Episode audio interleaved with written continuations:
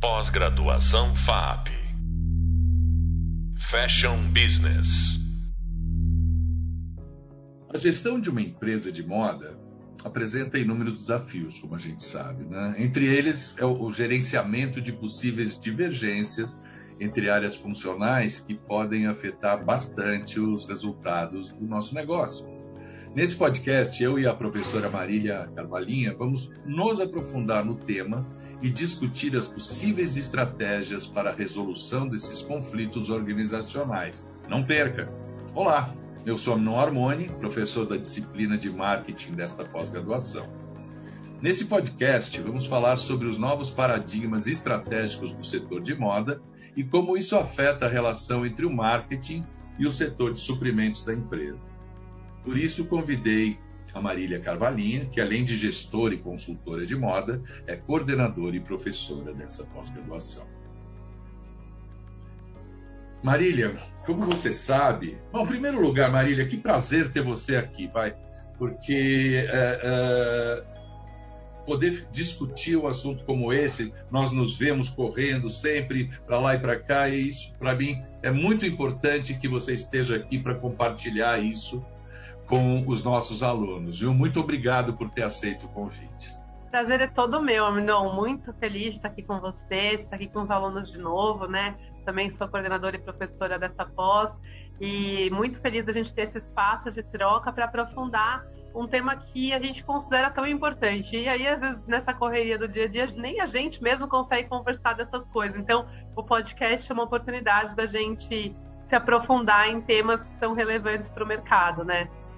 Perfeito, perfeito. A gente está usando o podcast para compartilhar e, e para botar as nossas conversas em dia. Muito bom. Marília, como você sabe, o aumento da terceirização da produção, que vem ocorrendo no mundo todo, né, nas últimas duas ou três décadas, a maioria das marcas de moda reflete em grande parte uma mudança do foco estratégico das empresas de um negócio que produzia e vendia moda para um negócio hoje que vende moda, né?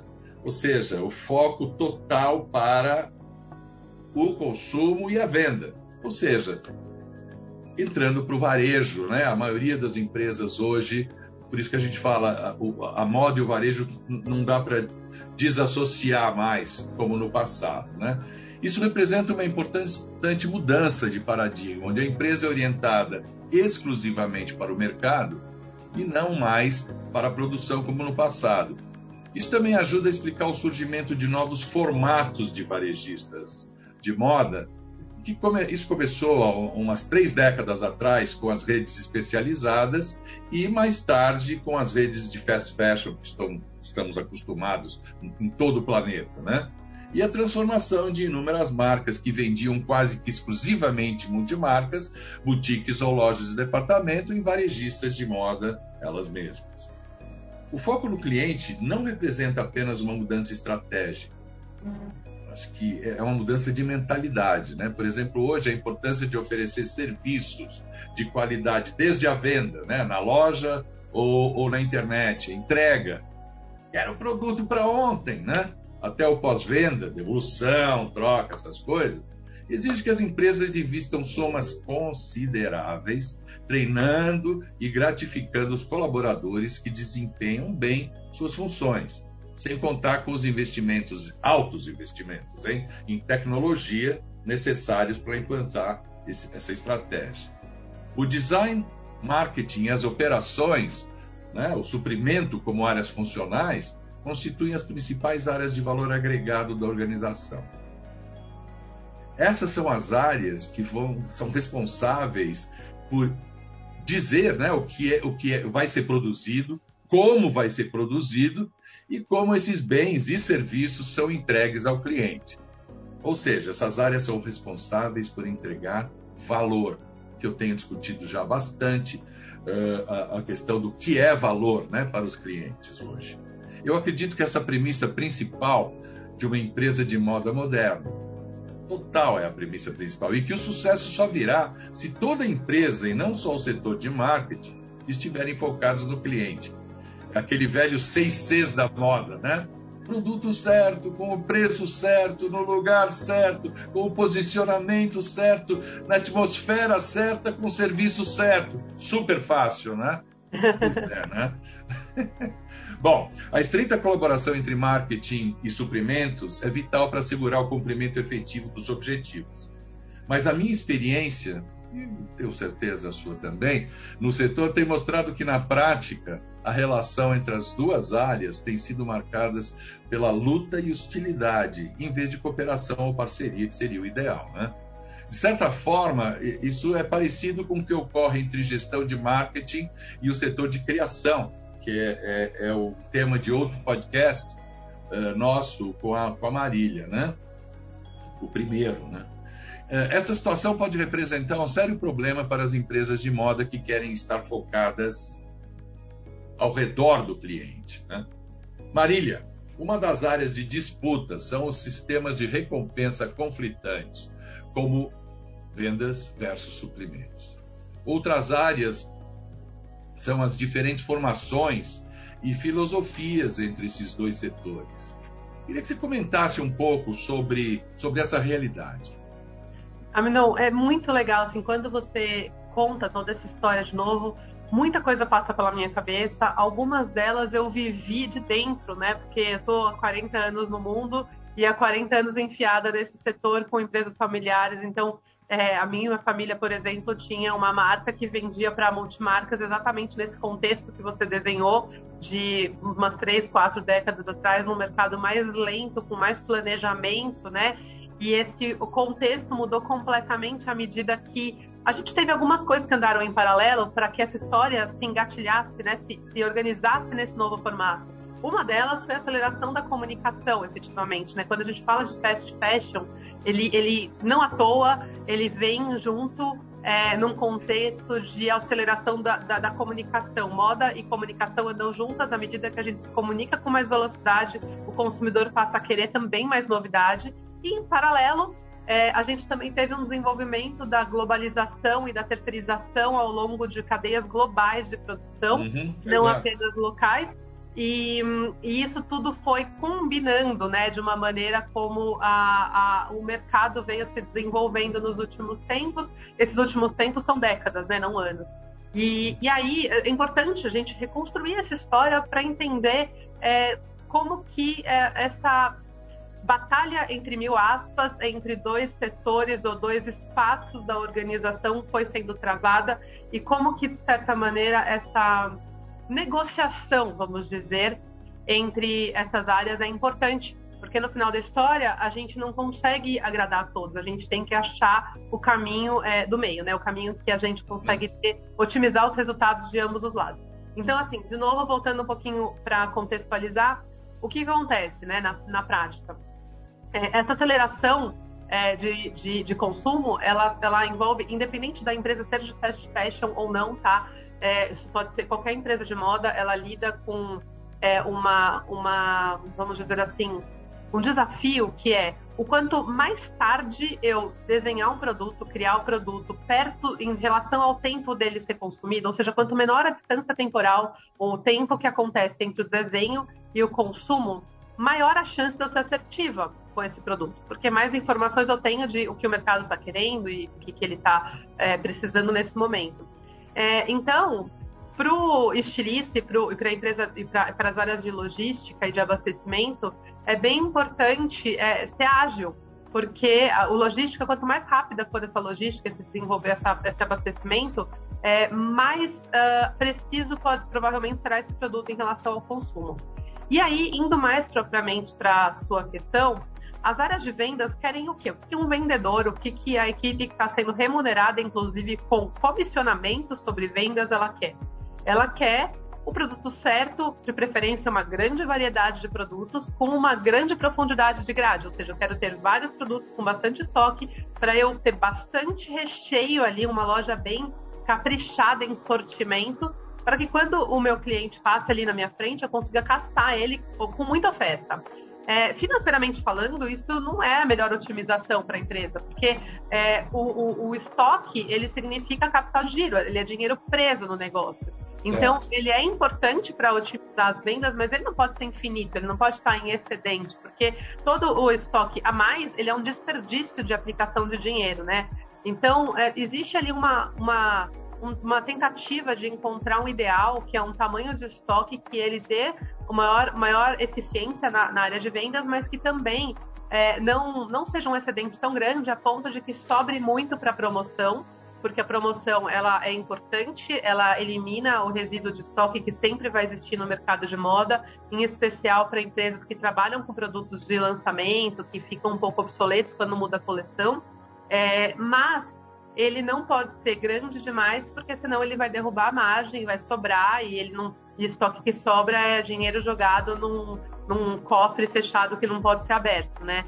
Então, o vendedor ele quer esse abastecimento com muitos produtos e a, os suprimentos ele tem o desafio de conseguir até conciliar com que o produto certo chegue junto com a combinação dos produtos certos cheguem junto na loja para vender e, e, ele não consegue muitas vezes repor na velocidade ideal. Assim, tipo, na moda, o tempo de desenvolvimento e de produção ele é maior do que o tempo de uma coleção. Então, aquilo que você planejou para uma coleção é muito difícil você sair desse planejamento, porque você não consegue repor na velocidade que o, que o mercado gostaria que você repusesse. Então, rola uma, uma, uma briga, assim, tipo, do, do, dos suprimentos com a, as vendas, vai, tipo, não é exatamente uma briga, mas assim, é, a, a, cobrança é que os produtos cheguem exatamente, perfeitamente na combinação exata, ideal, para que esse cliente, para que, que, essa loja esteja com um sortimento rico e com um certo grau de profundidade. Isso é um grande desafio, que às vezes é invisível para os departamentos que estão mais ali perto do cliente e mais longe dessas operações mais é, de planejamento, de lidar com os fornecedores, de lidar com a cadeia produtiva, porque a cadeia produtiva de moda e aí, indo para o tema da terceirização, né? É, por que, que é legal terceirizar, né? Por que, que é melhor terceirizar do que produzir internamente para boa parte das marcas? Porque se a gente for ter uma. Qual que é o objetivo de uma fábrica? O que, uma fábrica ama? Produtividade. Para ela chegar na meta dela, que é produzir mais peças em menos tempo e conseguir minimizar o tempo de produção por peça, ela precisa do quê? De volume. Então ela precisa de lotes grandes, é menos modelos e com lotes maiores. O que é quase que diametralmente oposto do que uma loja, um vendedor ou uma área de vendas gosta. Que uma, loja, uma área de vendas quer o quê? Uma grande variedade de produtos e não necessariamente com lote tão profundo, porque nem precisa de tanto assim se eu tiver muitos produtos. Então, esses dois objetivos, enquanto o mercado era mais lento na década de 80, ou 70, ou 60, tudo bem você produzir. Só é, quatro uma... estações por ano, né, Marília? Quatro você lembra disso? Sim. Hoje não existe mais isso. Exato, e ficar com aquele produto na loja há muito tempo. Assim, as estações continuam existindo, a diferença é que hoje a gente entra, eu, eu sempre falo, a gente na verdade tem verão versus inverno, né? Em grandes, se a gente for pensar num grande gente, módulo. A gente picou a gente tudo vai, isso. Exato, vai entregando, a loja sempre recebe novidades, sempre vende, e os modelos sempre estão lá sendo, porque senão como o, a gente está muito acessado de informação, o cliente fica em tédio e não quer voltar naquela loja. E hoje a concorrência é muito acirrada. Antigamente tinham menos concorrentes, a velocidade do mundo era todo menor, a moda mudava com menos velocidade. Aliás, tinham menos modas, menos maneiras de vestir roupas, né? Existia uma corrente mais clara e, e portanto, tudo bem você ter uma produção maior, mais eficiente, conectada com o varejo.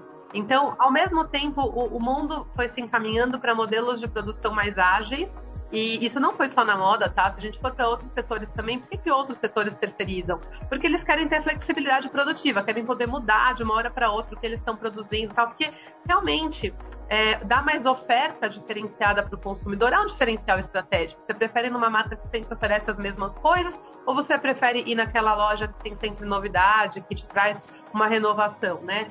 Então, óbvio. Acho que os recursos também, né, Marília? Porque, é, de repente, eu estou falando agora do ponto de vista mercadológico, é, a empresa, e, e, e, e de gestão geral, a empresa está focada no mercado.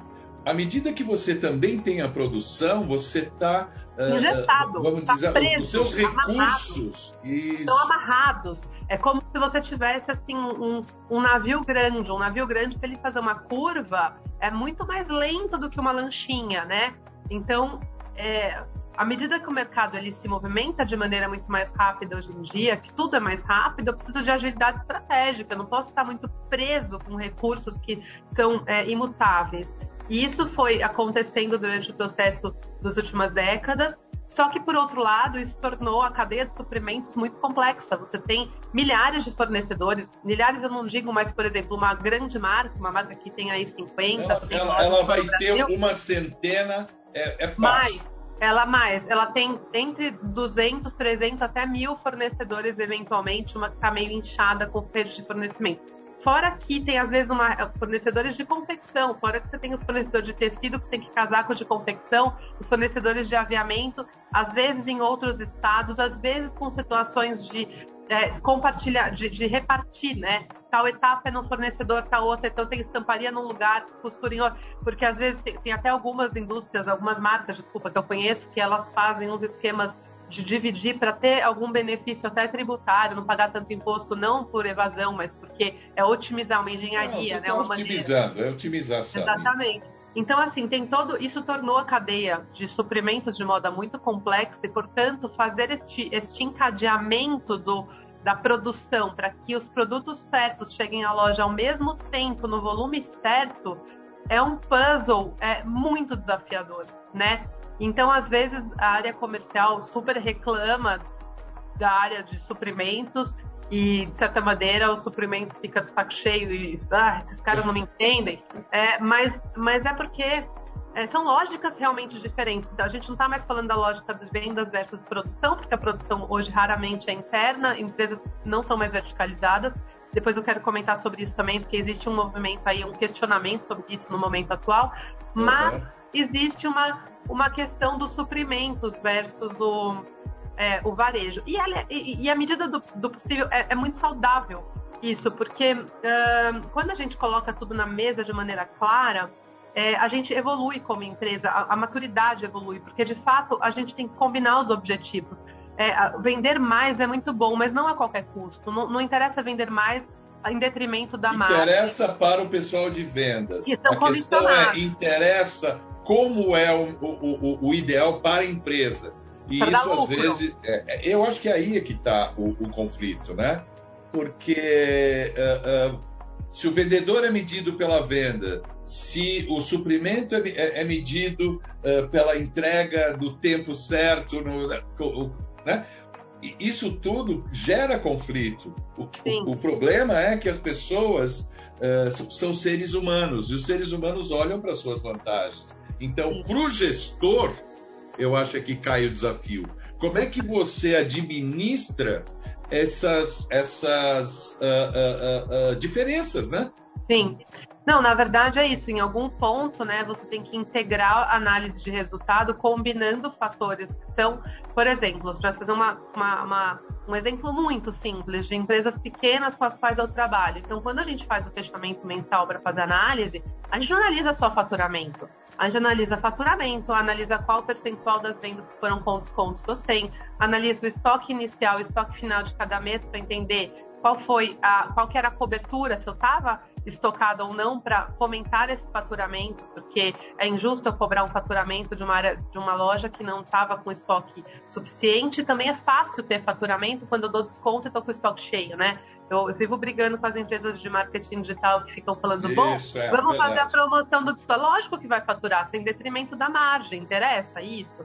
Então tem que entender qual é o objetivo desse desconto, se está na hora certa, se não está, se é para coletar clientes novos, o que, que eu estou querendo com isso? Porque eu estou pagando um preço eu analiso qual foi meu markup médio efetivo, qual foi minha margem bruta efetiva. Quer dizer, não tem sentido eu olhar um indicador só e, e, e avaliar todo o negócio por ele.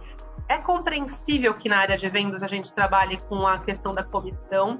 Isso é tradicional, não é só desse setor, e a gente acaba tendo. Eu não amo comissão, mas porque é uma, uma avaliação unidimensional e o negócio ele tem objetivos multidimensionais. Na verdade, o objetivo final é ter lucro e ter caixa, né? É, e ser longevo e não comprometer a imagem e milhares de coisas, mas é, a área de vendas tradicionalmente lida com comissão, então a gente tem que lidar com isso, mas a gente tem que tomar cuidado para não, não perder de, de vista que, que, o objetivo maior é mais amplo, né? E só para não perder, para gente, eu sei que a gente fala muito, especialmente eu falo muito rápido, Mas eu queria fazer um comentário a respeito dessa questão da terceirização é, e também da, da visão de que a gente, cada, a gente vê tornando cada vez mais um portfólio mais múltiplo de produtos, que era realmente uma tendência que vinha sendo construída é, a partir de, deste processo das últimas décadas e do crescimento do fast fashion e da dos outros, independente de ser fast ou não, todas as marcas, né, vinham olhando para isso.